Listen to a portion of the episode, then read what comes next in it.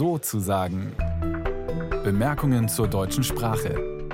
Ein Podcast von Bayern 2. Am Mikrofon heute Anna-Elena Knerich. Und ich wage mich heute mal gehörig auf dünnes Eis mit einer Sendung zur Frage, wie man möglichst richtig bayerisch schreibt. Ja, bayerisch ist eine Mundart, deshalb gibt es keine einheitlichen Regeln für die richtige Schreibweise. Außerdem wird sowieso im einen Dorf ganz anders gesprochen als im nächsten Dorf zehn Kilometer weiter. Trotzdem, es gibt viele Menschen, die auf bayerisch SMS-Nachrichten oder Hochzeitseinladungen schreiben und auch in Restaurants und Hotels findet man Texte im Dialekt. Die lesen sich manchmal so haarsträubend falsch, dass es sogar mir auffällt, die ich zwar in Oberbayern geboren und aufgewachsen bin, aber nicht Dialekt spreche, also kurzum auch als Preisin gelte. Um also herauszufinden, was man beim bayerisch Schreiben beachten sollte, habe ich einen echten Bajuwaren eingeladen, den Dialektforscher Professor Ludwig Zehetner. Grüße Sie, schön, dass Sie da sind. Ja, grüß Gott, Herr. Herr Zetner, fangen wir vielleicht mit der Begrüßung an. Grüße Sie, Grierseiner. Wie würden Sie das auf Bayerisch schreiben? Ganz einfach, wenn man nicht in Basisdialekt, da müsste ja dann Griers Enk heißen. Wenn man also Griers Eich macht, dann würde das G-R-I-A scharfes S Eich. Also mit scharfem S und das Ü Ja, weil nach der Neuregelung der Rechtschreibung, die ja immerhin jetzt schon seit vielen Jahren gilt, ist ja scharfes S nach Doppellaut zu schreiben. Nicht? Grüßen schreibt man ja auch mit scharfem S. Also ich würde Griers eigentlich nicht mit zwei S schreiben, sondern mit scharfem S. Und Griersti, schreibt man das zusammen oder getrennt? Ich täte es getrennt schreiben. Wenn man Griers Eich getrennt schreibt, dann auch Griers die getrennt. Ja, wie gesagt, es gibt keine klaren Regeln für eine bayerische Schrift. Trotzdem kann man ein paar gängige Schreibweisen ableiten. Und dafür habe ich vier Leute aus Ober- und Niederbayern sowie aus der Oberpfalz gebeten, folgende Sätze so aufzuschreiben, wie sie es in einer SMS ihrer Familie schreiben würden. Auf Hochdeutsch. Hallo zusammen, kommt ihr heute Abend zu uns oder sollen wir zu euch kommen? Wir würden was kochen, wenn ihr zum Essen bleiben wollt. Sagt mir Bescheid, dann können wir das besser planen. Wir freuen uns, euch endlich mal wiederzusehen. Herr Zedner, ich habe Ihnen die Texte auf Bayerisch geschickt. Vielleicht können Sie als Experte mal nur jeweils den ersten Satz der vier bayerischen Versionen vorlesen Ja. und dann schauen wir uns die Schreibweisen Ja. an. Also das ist in niederbayerischen Wiesenfelden. Griers Eich würde ich mit scharfem S schreiben. Griers Eich, kommt's es heut zu uns oder soll man zu euch kommen? Vollkommen in Ordnung. Soll man zu euch kommen? Wir taten gescheit aufkochen, wenn's mixt vom Ja. Sagt's Bescheid, wann's kommt. Ist absolut in Ordnung, wie das geschrieben steht. Nicht? Schauen wir vielleicht in die Oberpfalz. Göckelbach, Oberpfalz. Servus miteinander, in Ordnung. Kommt's ihr zu uns? Ich meine, kommt's ist natürlich in der Oberpfalz die übliche Form. Das lässt sich alles aus dem Althochdeutschen ableiten. Das althochdeutsche Werbung war ja Quemman, Q-U-E. Kann man natürlich auch erwarten, dass ein U rauskommt, sodass also sowohl kämmt's als auch kommt's beides begründbar ist. Kommt's ihr zu uns? Ja, der hat also nicht mehr kommt's es, sondern kommt's ihr zu uns oder sollen wir zu euch kommen? Ja. Ja, ja. Schauen wir vielleicht noch mal kurz nach Oberbayern, was dort geschrieben wird. Ja, Großkarolinenfeld, Servus beieinander, kommt ihr heute oben zu uns? Wobei Abend eigentlich schon eine Angleichung an die Hochsprache ist, es müsste eigentlich auf Nacht heißen, nicht? Oder sollen wir zu euch kommen? Und dann haben wir noch das aus Rosenheim, das ist relativ ähnlich. Servus beieinander, kommt ihr heute oben zu uns? Oder sollen wir zu euch kommen? Jetzt hören wir hier schon die ganzen regionalen Unterschiede, also ob Sie jetzt sagen, ihr kommt's oder ihr kämmt's.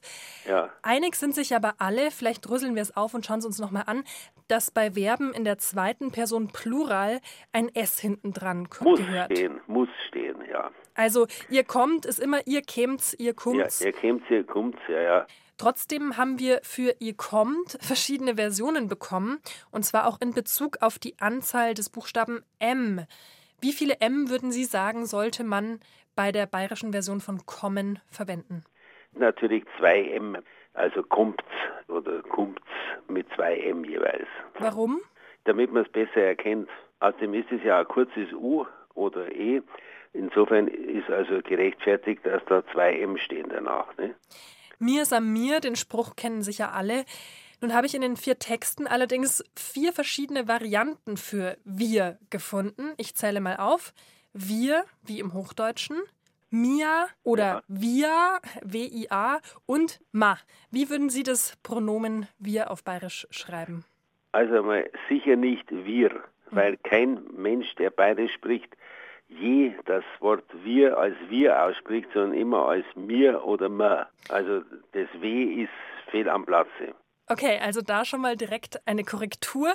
Dann die nächste wichtige Frage, O oder A. Das ist ja eben in der Stimmfarbe so ein bisschen dazwischen, aber beispielsweise schreibt man was magst oder was magst mit A. Ja, was magst mit zweimal O geschrieben ist natürlich näher am Dialekt, wird aber wohl vom Dialektsprecher auch richtig gelesen, wenn da steht was magst, liest er auch als was magst. Aber es könnte man mit zweimal mit O schreiben natürlich, nicht? Was muckst. Dazu gleich die Anschlussfrage. Wie schreibt man Wörter, die mit einem T im Auslaut enden? Also eben auch beispielsweise bei du hast, du hast ja. mit D oder mit T am Ende? Ich würde es natürlich mit T schreiben. Obwohl das T ja nicht als behauchter Verschlusslaut gesprochen wird, sondern wird wie D gesprochen, aber ich würde es dem Wiedererkennungseffekt zuliebe würde ich es trotzdem mit T schreiben, mit hartem T. Das heißt, wie würden Sie du hast dann auf Bayerisch schreiben? D-U-H-O-S-T, du hast. Und heute, also Heid? Ja, H-E-I-D. Aha, da haben wir es mit D dann trotzdem. Ja, ja. ist irgendwie inkonsequent, gell? Aber da, ich denke immer an den Wiedererkennungseffekt, mhm. nicht? Sie haben schon angedeutet, für den Abend hätte ich im Angebot OMD, OMD und ja. OMD mit B noch vor dem D. Ja, ich würde die einfache Schreibung nehmen OMD, OMD, wenn man nicht dafür auf Nacht sagt. Das heißt, da wäre auch das Vokabular bayerischer auf Nacht, auch wenn es um 18 Der Uhr ist. Der Abend ist eigentlich ungeläufig. Mhm. Dann zu Verben auf BEN, wie bleiben oder schreiben. Da habe ich in den Texten einmal bleiben gefunden und einmal bleim mit M hinten. Ja, also gelesen. natürlich schwer erkennbar. Nicht? Um das Verständnis zu erleichtern, würde ich bleiben schreiben, also mhm. mit B, das B drin lassen. Freilich wird das nicht gesprochen. Also bleiben oder schreiben, ich würde es bleiben, schreiben. Also, also wenn ich jetzt das, unsere Sendung nenne, gescheit Borisch schreiben, dann würden Sie das Schreiben mit BN einfach hinten schreiben. Ja, mhm. ja, ja. Und wie sieht's aus mit Wörtern, die auf ER enden, wie besser, weiter, wieder? Schreibt man das mit A? Geh weiter? Man, man kann es auch mit A schreiben, natürlich. Was also, würden Sie bevorzugen?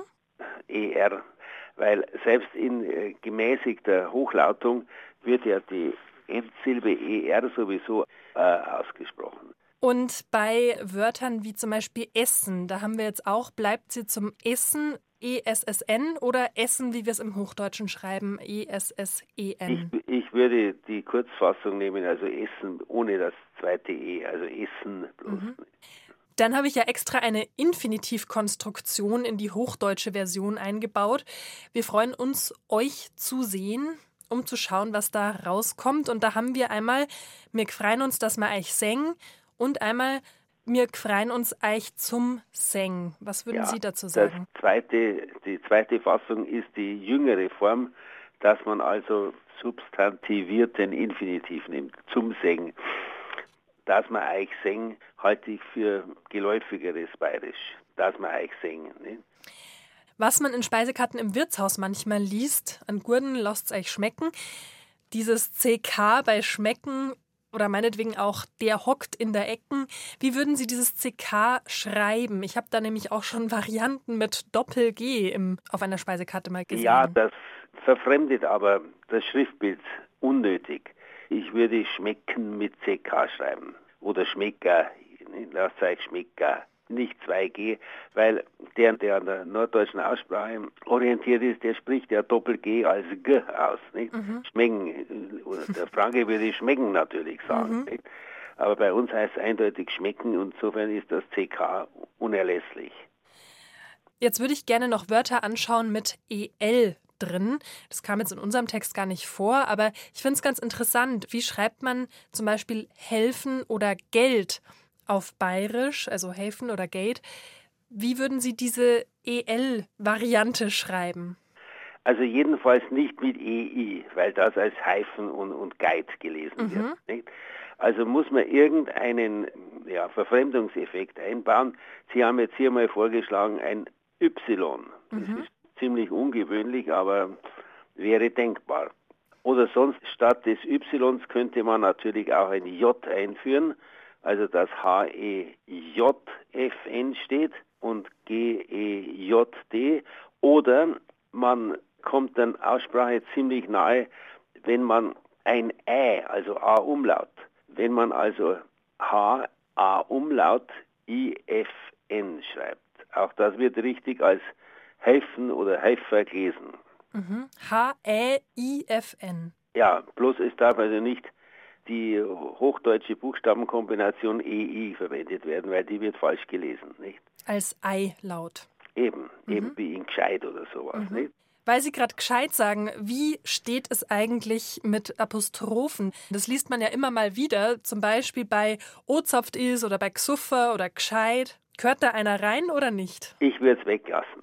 Mhm. Jetzt denken Sie an Entwicklungen der Sprachgeschichte, dass aus einem Wort wie G leise ja heute auch schriftsprachlich Gleis geworden ist. Das E ist draußen einfach. Und das ist in dialektnaher Sprache natürlich viel häufiger geschehen. Da wird das GE grundsätzlich verkürzt zu einem G. Also Gschuffer und Gescheit ohne Apostroph wenn es beim Oktoberfest heißt, O-Zapft ist, da liest man ja wirklich immer nach dem O einen Apostrophen. Was würden ja, Sie dazu sagen? Ja, das gefällt mir auch nicht, aber das hat sich einigermaßen eingebürgert. O-Zapft ist, wohl um zu verhindern, dass das als O-Zapft gelesen wird.